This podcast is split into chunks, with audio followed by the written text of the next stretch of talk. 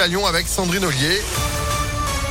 Bonjour Sandrine. Bonjour Phil, bonjour à tous. À la une, il faut se préparer au déploiement d'Omicron. C'est ce que dit ce matin Jean Castex, puisque les variants finissent toujours par s'imposer.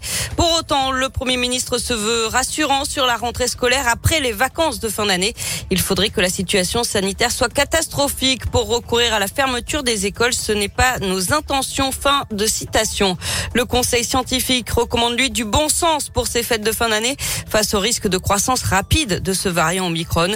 Éviter les grands rassemblements, utiliser le pass sanitaire et le masque pour les repas de Noël, limiter le nombre de participants et faire des tests antigéniques ou des autotests la veille et puis aérer régulièrement. Et puis noter cette nouvelle opération de vaccination anti-Covid au centre Lapardieu à partir de demain et jusqu'au 8 janvier. Jusqu'à 750 injections par jour avec du Moderna. Attention, c'est donc réservé aux plus de 30 ans. Et puis de son côté, l'agence de sécurité sanitaire avertit ce matin sur un remède qui peut être pire que le mal, l'utilisation des masques FFP2 au graphène déjà suspendu doit être évitée par précaution faute de données sur la toxicité de ce matériau synthétique.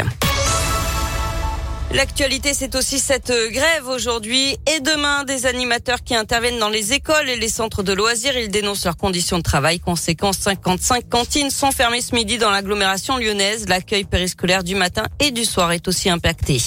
Clap de fin pour le projet de barrage à Francheville. La décision est tombée. Il est finalement abandonné. Il aurait fallu abattre 3000 arbres pour sa construction. Les riverains, eux, craignent de nouvelles crues comme en 2003. 700 foyers s'étaient retrouvés sinistrés à Oulin, Sainte-Foy, Tassin, Francheville et Charbonnières. Et puis une nouvelle édition de la Voie libre à Lyon. Une trentaine de rues seront piétonnes le week-end prochain en Presqu'île, mais aussi dans le 4e et 7e arrondissement.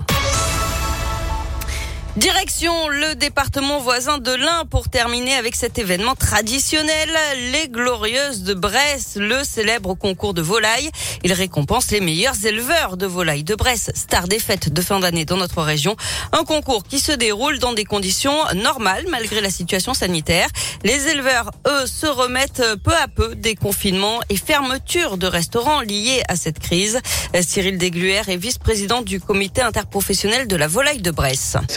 Début du Covid, hein, à la fermeture des, restaurants au 14 mars 2020, c'est euh, 60% de, des ventes qui se sont écroulées d'un coup. Donc il a fallu trouver des alternatives. Alors on a surgelé et euh, les collectivités nous ont aidés à, passer ces, volailles. Et on a eu aussi la solidarité des, des Indinois qui nous ont acheté euh, des volailles directement dans nos fermes. Et, c'est vrai que ça a été un, bel élan de solidarité. Là ça va mieux, ça y est, on, revend des volailles, on arrive dans la belle période. Les commandes se font euh, comme les autres années. Pour l'instant il n'y a plus de surgelé, les volailles, euh, tout est parti. Donc voilà, on est en train de revendre des volailles pour Noël. Les Glorieuses de Brest se déroulent à Montrevel, Bourg-en-Bresse, Louan et Pont-de-Vaux. Mais oui, acheter local, voilà. Mais oui. Ouais, comme ah, ça. alors c'est bon, la volaille de Bresse. Hein. ah là là là là là. On voit la connaisseuse. Rien à voir avec un poulet euh, qu'on achète au supermarché. Ah oui, c'est-à-dire qu'au départ c'est un bon gros poulet, puis à la fin t'as un nugget parce que le machin voilà. il a rendu toute sa flotte et tu fais, je comprends pas, il est où le poulet? Ah c'est bon esprit, bah oui. Mais évidemment, achetons local. Merci beaucoup Sandrine. Vous êtes de retour à 10h. À tout à l'heure. Allez, à tout à l'heure. Météolion.net